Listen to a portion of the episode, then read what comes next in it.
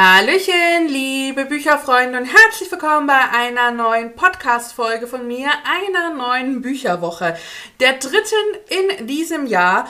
Und ich habe in dieser Bücherwoche drei Bücher gelesen. Wir beginnen mit Reise durch Mittelerde von John Howe. Es geht weiter mit dem ersten Teil der Infiziert-Trilogie von Terry Terry und der zweiten Episode von 0711 Love Stories von Adriana Popescu. Die zweite Episode nennt sich Paula und Viktor. Und ich wünsche euch nun ganz viel Spaß bei dem Podcast. Ja, Reise durch Mittelerde von John Howe äh, wurde, habe ich zum Geburtstag geschenkt bekommen. Das ist der Bildband, ähm, unter anderem eines Schöpfers der Filme, habe ich äh, ja, mir gewünscht. Und äh, ja, es heißt also schon Illustrationen von Beutelsend bis Mordor. Howe ist äh, kanadischer Buchillustrator und sehr, sehr bekannt, hat eben auch an den Herrn der Ringe und Hobbit-Filmen mitgearbeitet.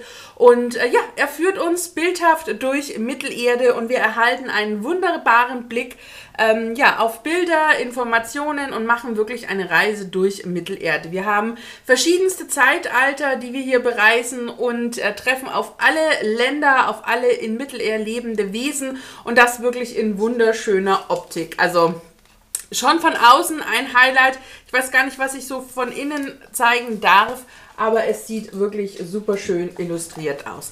Es ist jetzt nicht der Herr der Ringe, es ist nicht der Hobbit, es ist nicht das Silmarillion, es ist wirklich eine Reise von Ort zu Ort und eben auch von Wesen zu Wesen, äh, Vergleiche von Drachen über die Elben, über die Entstehung von Mittelerde, von Numenor, ähm, über die Charaktere, über die Zwerge, über die Hobbits. Alles wird hier drin ähm, ja, uns im Grunde vorgestellt, erzählt. Wir reisen durch die Länder, durch die Städte, durch die Ebenen. Wir erfahren über etwas über Moria, über den einsamen Berg, über Seestadt, über Smaug, den wir aus dem Hobbit kennen, über Mordor, über ähm, Saruman, über Sauron, über ja, überhaupt die Zauberer, über alles. Ähm, es ist im Grunde wirklich ein Informationsbuch, das eben optisch richtig schön illustriert ist, mit Zeichnungen, mit Bildern, die ich sehr, sehr gelungen fand und für mich wirklich ein kleines Highlight auch in meiner Mittelerde-Sammlung ist, weil es richtig schön gemacht ist. Es hat richtig Spaß gemacht, darin einzutauchen und äh, ja, sich dabei wohlzufühlen. Und ähm, Mittelerde ist ähnlich wie Hogwarts für mich immer ein Ort, um nach Hause zurückzukehren und ich habe das wirklich sehr genossen, darin zu blättern. Äh, ja, zeigetechnisch ist das jetzt natürlich ein bisschen schwierig, aber schaut einfach mal in der Buchhandlung in dieses Buch und wenn ihr ein Mittelerde-Fan seid, dann ist das gefühlt auch einfach ein Muss und es ist wirklich eine absolute Empfehlung und ähm, ja, hat mir unfassbar viel Spaß gemacht und es ist jetzt natürlich gar nicht so viel zu erzählen, ähm, weil es an sich natürlich keine Handlung hat. Es hat mir aber einfach unglaublich gut gefallen und ich glaube, ich muss als Mittelerde-Fan auch gar nicht äh, irgendwas dazu erzählen, denn ich, ich liebe diese Welt. Ich liebe das, was Tolkien geschaffen hat und John Howe fängt für mich den Geist von Tolkien hier wirklich ein und es hat mir unfassbar viel Spaß gemacht, viel Freude gemacht. Ich bin gerne mitgereist und ja, ich glaube, mehr muss ich äh, zu dem Buch schwärmerisch gar nicht erzählen, weil als Fan ist es wie gesagt ein Muss und ähm, ja, alle, die den Herrn der Ringe toll fanden, die werden hier auch Sachen wiedererkennen. Äh, natürlich auch aus dem Hobbit. Und ich bin sehr gespannt, was die ähm, Serie 2021 bringen wird und ähm, ja, was wir davon dann wiedererkennen. Und ähm, ja, für mich wirklich absolut gelungen. Hat mir sehr, sehr viel Spaß gebracht. Dann haben wir im Leseklub, wie gesagt, den Leseklub findet ihr auch unten in der Infobox haben wir den ersten Teil der Infiziert-Reihe gelesen äh, von Terry Terry. Äh, Im Februar lesen wir Der Sarg von Arno Strobel. Also wenn euch eher was so in Thriller-Richtung zusagt, schaut da gerne vorbei. Seid dann im Februar mit dabei. Ja, die Trilogie ist mittlerweile komplett erschienen, was auch einer der Gründe war, weswegen wir es in unsere Auswahl gegeben haben, weil wir gesagt haben, äh, wenn uns der erste Teil gefällt, könnte man es direkt wegsuchten. Äh, Band 2 heißt Manipuliert und ich kann so viel sagen, dass der bereits bei mir eingezogen ist. Wir haben bei Infiziert äh, einen Virus, äh, der sich auf einer englischen Insel ausbreitet und wir treffen auf Shay, äh, eine, ein junges Mädchen, das ähm, ja im Grunde da gar nicht so weit weg äh, auf der anderen, also im Festland wohnt. Äh, sie entdeckt ähm, ja per Zufall beim Einkaufen eine Suchanzeige eines jungen Mädchens, erinnert sich an dieses Mädchen, dass sie sie vor einem Jahr in etwa auf, der, auf ihrer Straße irgendwo gesehen hat, ruft den großen Bruder an, Kai, äh, der zu ihr aufbricht, die sich unterhalten, die auch zur Polizei gehen, denn äh, Shay hat ein äh, fotografisches Gedächtnis und kann sich an sehr viel äh, erinnern, was vor einem Jahr eben mit der kleinen Schwester, mit Kelly, so passiert ist. Gleichzeitig haben wir die Perspektive von Kelly, äh, wo wir aber anfangs noch gar nicht so richtig wissen, wo führt uns dieser Erzählstrang hin, wie ist der zeitlich einzuordnen, die äh, ja tatsächlich entführt wurde, der etwas ganz Schlimmes auch passiert und mit ihr passiert dann auch etwas ganz Schlimmes und davon erzählt sie uns. Wir bekommen den Ausbruch des Viruses mit und auch wie die beiden dann auf der Flucht sind. Denn Shay wird krank und äh, dann et passiert etwas ganz Ungewöhnliches mit ihr, was dann eben auch zur Veranlassung lässt, dass sie sich auf Flucht begibt. Und äh, ja, die Geschichte fragt sich jetzt natürlich, was hat den Virus ausgelöst? Was ist so besonders an Shay und auch an Kelly? Und äh, ja, das erfahren wir eben über diese beiden Perspektiven.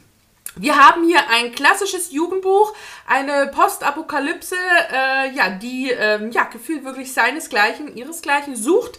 Eine Geschichte, die ich mega spannend fand, die ganz toll erzählt war. Wir haben einen Perspektivwechsel, der sich zwar sprachlich nicht sehr unterscheidet, was ich ja persönlich immer ein bisschen schade finde, da wir hier aber zwei, äh, ja, doch etwas unterschiedliche Charaktere haben, auch vom Alter, merkt man eben durchaus, äh, ja, von wem wir gerade etwas lesen.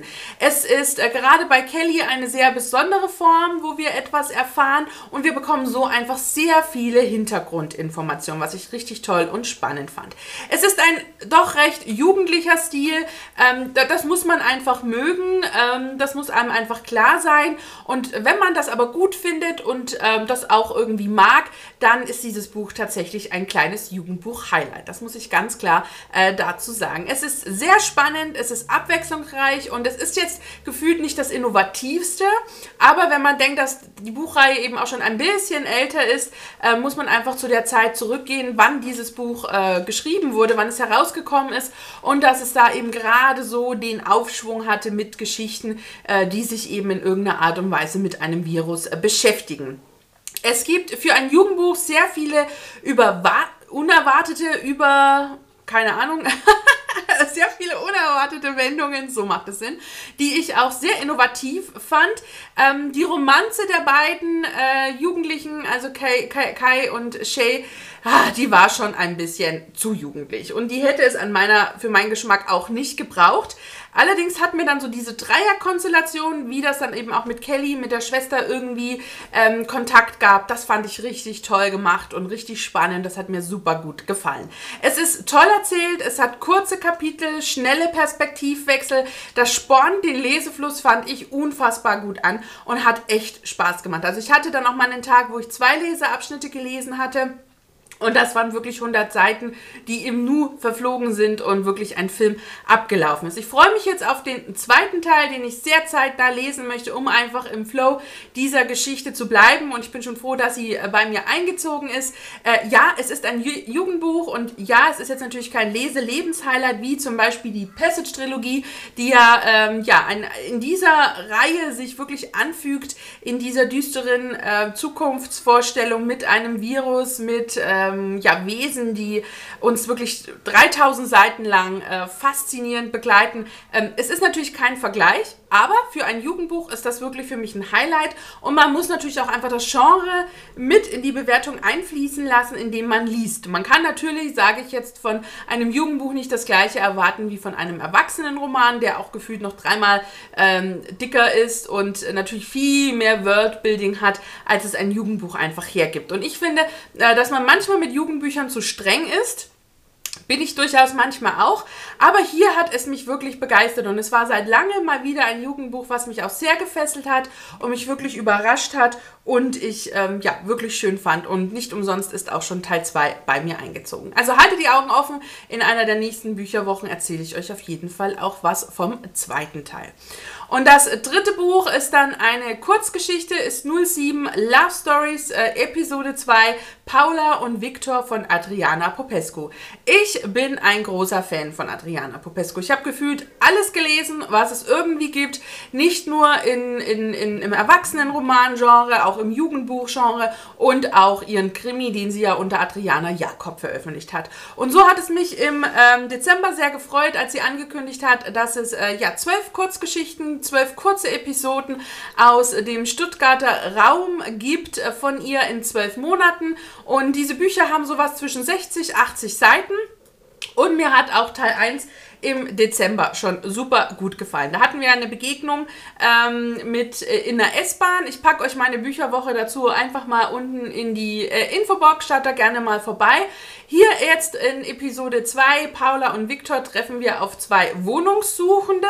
Da ist der Wohnungsmarkt in Stuttgart ja nicht ganz so schön und einfach. Und äh, ja, so treffen sich diese beiden immer wieder zufällig bei den gleichen Wohnungen. Und wir haben wirklich Zufallsbegegnungen und eben diese Wiederholung dabei und wirklich ganz wunderbare Dialoge. Ich finde, diese Kurzgeschichten von Adriana leben für Dialoge, von den Dialogen und wie es Adriana einfach verpackt. In kurzer Zeit wunderbar etwas zu erzählen, durch die Dialoge die Charaktere sehr lebendig wirken zu lassen, diese ganze Geschichte drumherum wirklich greifbar zu machen, als wäre man mit dabei, als wäre man mit auf Suche. Es ist ein toller Stil und ich mag das einfach, wie uns diese Charaktere präsentiert werden, wie nahbar sie in kürzester Zeit sind und wie man sie gefühlt in 60 Seiten auch schon ins Herz schließt und sich denkt, ja, und jetzt will ich wissen, wie es weitergeht. Und mich hat auch diese Geschichte, direkt gepackt, obwohl ich kein Fan von, von Kurzgeschichten bin, auch von Stephen King. Ähm, kann mich nicht jede Geschichte begeistern, weil ich finde, der Meister lebt natürlich davon, dass er ausholen kann und Atmosphäre schaffen kann. Adriana schafft das aber. Es sind eben diese Begegnungen aus dem Leben gegriffen mit Situationen, die jedem irgendwie so passieren könnten und die aber diesen gewissen Funken haben, die dieses Besondere haben. Und Adriana fängt diesen besonderen Moment einfach ganz grandios ein. Für mich ein Highlight. Ähm, was mich total überrascht, dass mich Kurzgeschichten so packen und begeistern können und die man natürlich schon in einem Rutsch wegliest, die mich aber wirklich sehr, sehr gut unterhalten und begeistern und ähm, ja, mich einfach mitnehmen. Und das finde ich einfach absolut gelungen. Und ähm, ja, viel mehr kann man gefühlt über, über, ein Buch von 60 Seiten gar nicht sprechen, ohne zu viel zu erzählen.